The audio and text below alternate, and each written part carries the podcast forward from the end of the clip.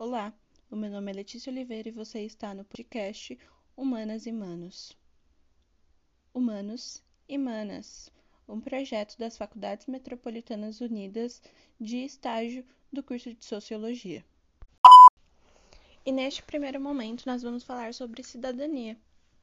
Para compreender a cidadania, primeiro nós vamos conversar sobre a Declaração Universal dos Direitos Humanos e a Constituição Brasileira.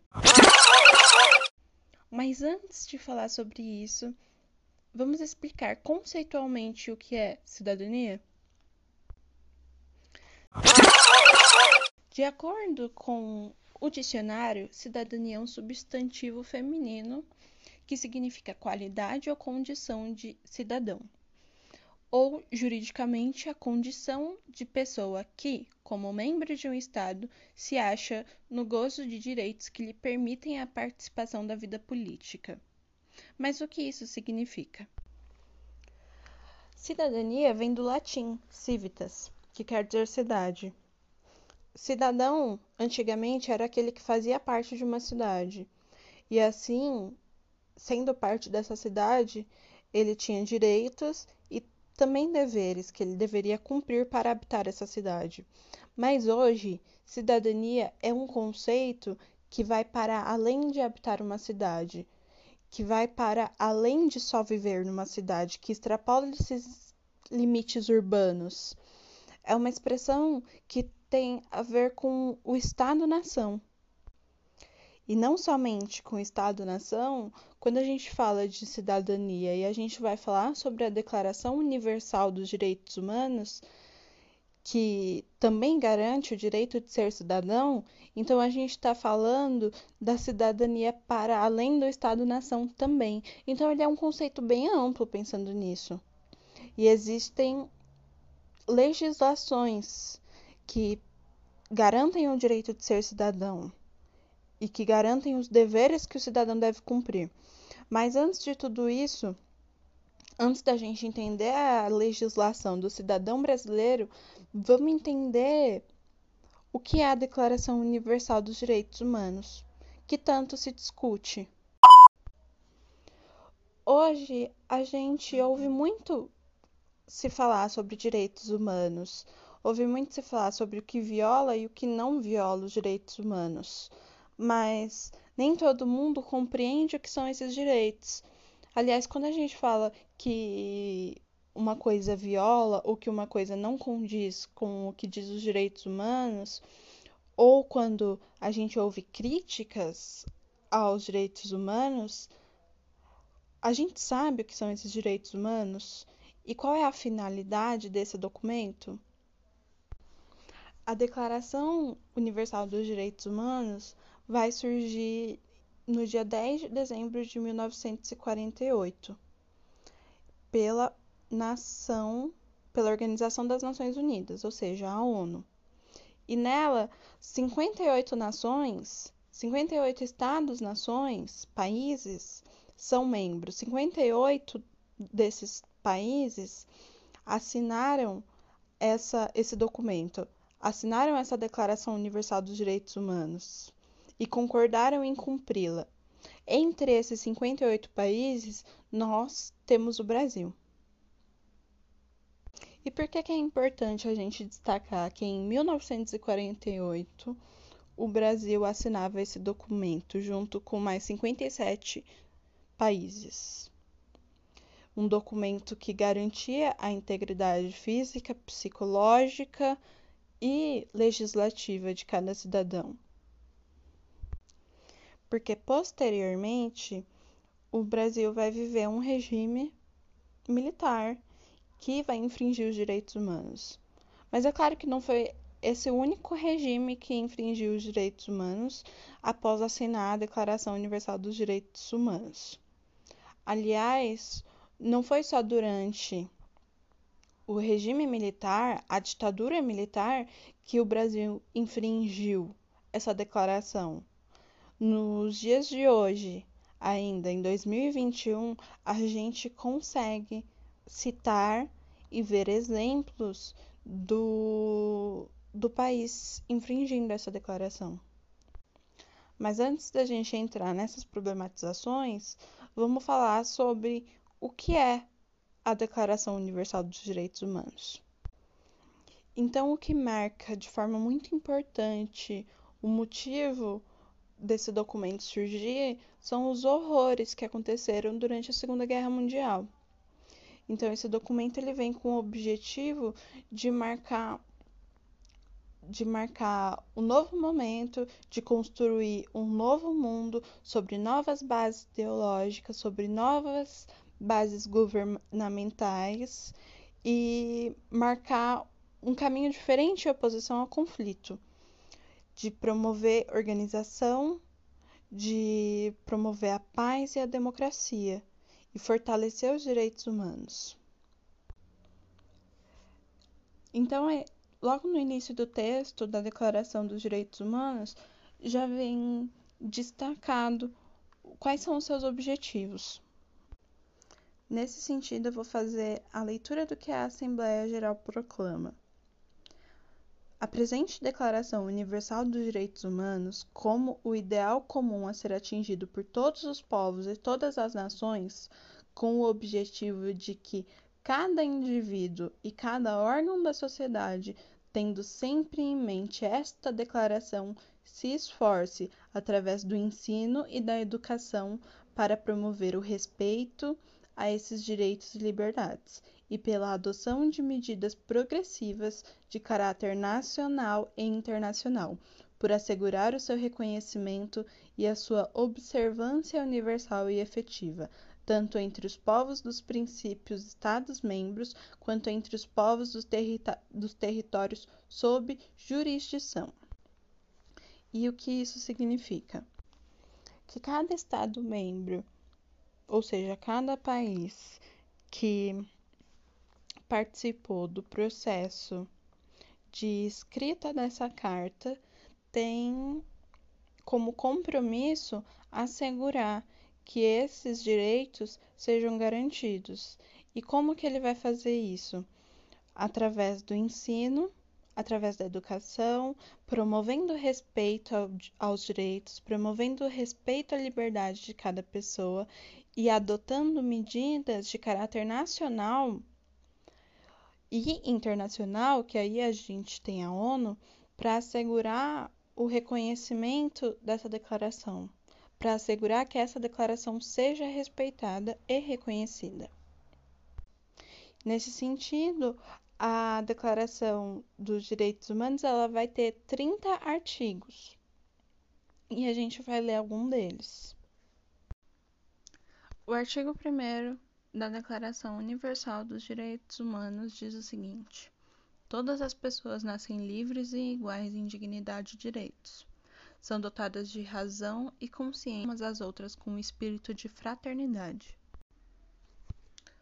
Artigo 2 Toda pessoa tem capacidade para gozar os direitos e as liberdades estabelecidas nesta declaração, sem distinção de qualquer espécie, seja de raça, cor, sexo, língua, religião, opinião política ou de outra natureza, origem nacional ou social, riqueza, nascimento ou qualquer outra condição. Não será tampouco feita qualquer distinção fundada na condição política, jurídica ou internacional do país ou território a que pertence uma pessoa quer se trate de um território independente, sob tutela, sem governo próprio, quer sujeito a qualquer outra limitação de soberania. Artigo 3. Toda pessoa tem direito à vida, liberdade e à segurança pessoal. Artigo 4. Ninguém será mantido em escravidão ou servidão. A escravidão e o tráfico de escravos serão proibidos em todas as suas formas. Artigo 5 Ninguém será submetido à tortura, nem a tratamento ou castigo cruel, desumano ou degradante. Pensando nesses primeiros artigos da Constituição brasileira, não precisa pensar muito, não precisa pesquisar muito, nem refletir muito para perceber que os direitos humanos, apesar de existir um compromisso com a efetivação deles, infelizmente não são respeitados. E apesar de poder relacionar essa declaração, o momento em que ela foi escrita, os países que com ela se comprometeram e poder analisar as diversas vezes em que ela não foi respeitada, como na segregação racial nos Estados Unidos, que durou para muito além de quando a Declaração Universal dos Direitos Humanos foi escrita, é, a gente vai pensar aqui no contexto brasileiro. A Declaração Universal dos Direitos Humanos, quando a gente pensa numa questão de linha do tempo, ela é muito recente. E assim como ela é recente, é muito recente os acontecimentos que que vieram a vir depois dela aqui no Brasil, que violaram o compromisso que o Brasil assumiu com essa declaração. Então, compreender a Declaração Universal dos Direitos Humanos, e apesar do texto ser muito bonito conceitualmente e de parecer que, né, e que é assim mesmo que as coisas têm que ser, infelizmente não é assim que funciona. Então, a gente está falando de um, de um país que só em 2018 75,7% das vítimas de homicídio foram pessoas pretas e pardas. Isso infringe os direitos humanos de tantas formas que não cabem nesse podcast. Existe muito ainda a se discutir sobre como os direitos humanos são infringidos todos os dias no Brasil não só no Brasil, como eu já disse, mas em diversos outros países. Mas hoje a gente está falando sobre ser cidadão no Brasil. E ser cidadão no Brasil é saber que não existe uma efetivação dos direitos humanos. E essa efetivação, ela é de responsabilidade pessoal, de responsabilidade individual? Não, porque logo no começo da Declaração dos Direitos Humanos, quando a Assembleia Geral se proclama, ela diz que cabe ao Estado-nação promover que os direitos humanos sejam respeitados. É obrigação do Estado ter em mente essa declaração. É obrigação do Estado promover o respeito respeito à vida, o respeito aos direitos humanos, o respeito à liberdade e o direito à vida. Como que a gente discute direito à vida com com dados que apontam que isso não é efetivo? Em um país como o Brasil, que registra um caso de feminicídio a cada sete horas. Em um país como o Brasil, onde 61% das vítimas de feminicídio é muito complexo, muito difícil pensar a cidadania através somente do olhar dos seus deveres e não dos seus direitos. Porque esses devem andar lado a lado.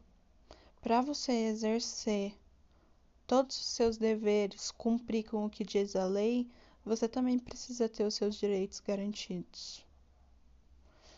Para agir com espírito de fraternidade e saber que todas as pessoas são livres e iguais em dignidade e direitos, você precisa visualizar isso. E uma vez em que esses direitos não são visualizados, eles se tornam faci facilmente violáveis. E a partir disso, os seus deveres também se tornam facilmente violáveis.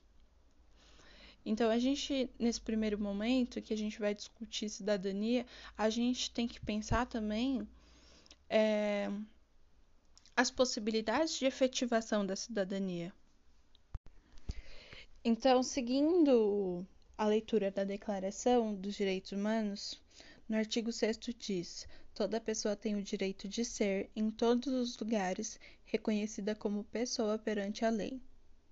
Artigo 7 todos são iguais perante a lei e têm direito, sem qualquer distinção, à igual proteção da lei. Todos têm direito à igual proteção contra qualquer discriminação que viole a presente declaração e contra qualquer incitamento a tal discriminação. Artigo 8 Toda pessoa tem direito a receber dos tribunais nacionais competentes remédio efetivo para os atos que violem os direitos fundamentais que lhe sejam reconhecidos pela Constituição ou pela lei. Aqui, quando a gente está falando de Constituição, a gente está falando da Constituição de cada país. Então, a Constituição de cada país também tem que estar de acordo né, com a Declaração dos Direitos Humanos. Mas, nesse sentido, a lei ela vai agir de acordo com os direitos humanos e com a sua própria Constituição, né? É, teoricamente, claro. Porque na prática a gente sabe que não funciona exatamente assim. Porque apesar de existir a Constituição, existirem, existirem leis, existir os direitos humanos e existirem profissionais que o seu objetivo é garantir a efetivação disso, infelizmente existem uma série de questões que ultrapassam esses limites. Não deveria ser, ser assim, mas infelizmente se é. No artigo 9 diz que ninguém será arbitrariamente preso, detido ou exilado. Ou seja, as pessoas não devem ser exiladas, presas, detidas apenas pela vontade daquele que exerce essa função. Nesse caso, a gente está falando mais da polícia mesmo. Mas ao mesmo tempo, a gente tem diversos exemplos de de como a polícia age de forma arbitrária. E aí a gente tem um grande exemplo nesse sentido de não apenas sobre ser detido, preso ou exilado, mas também de ter o seu direito à vida desrespeitado, seus direitos humanos e civis violentados, a gente tem um exemplo muito recente, que é do George Floyd, o jovem negro que foi assassinado violentamente pela polícia dos Estados Unidos. Então a gente está falando de, de um, um rapaz que foi estrangulado por em, em uma abordagem. Mas a gente também não precisa ir até os Estados Unidos para ter um exemplo disso. A gente tem vários exemplos diariamente de como a polícia viola esses direitos, de como a polícia militar brasileira viola esses direitos. E não somente a polícia, mas como outras pessoas têm poder para fazer isso. A gente tem um exemplo também recente do João Alberto Freitas, um homem negro que também foi espancado e assassinado por seguranças de uma loja da rede Carrefour.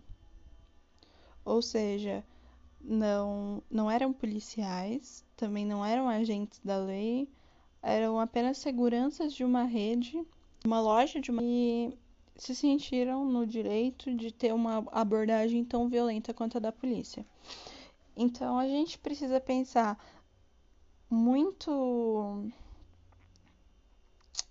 a gente precisa pensar muito de onde vem isso, de onde vem esse sentimento de poder sobre o outro. Quem cria isso? Quem fomenta isso? E não só sobre o outro, a gente está falando de vidas de pessoas pretas, de pessoas negras, de pessoas pardas, de pessoas indígenas, que diariamente são violentadas de, diversas formas no Brasil. E a gente não precisa falar só da violência física, da morte dessas pessoas para ter exemplos. A própria a própria luta pela demarcação de terras indígenas é um exemplo muito grande de uma violência muito forte sobre esse povo. E aí que eu trago um exemplo que a gente não vai adentrar ainda, que é a Constituição Federal de 1988 do Brasil, onde existe um estatuto com uma legislação específica que prevê a demarcação dessa terra por lei. E mesmo assim, essa lei não é cumprida. Não é cumprida não somente pelas pessoas que tomam essas terras. E aí a gente está falando do garimpo, a gente está falando de fazendeiros, a gente está falando de, de desmatamento, a gente está falando de muitas coisas. Mas não somente sobre isso, a gente está falando sobre o poder público, o poder federal que permite com que essas coisas aconteçam.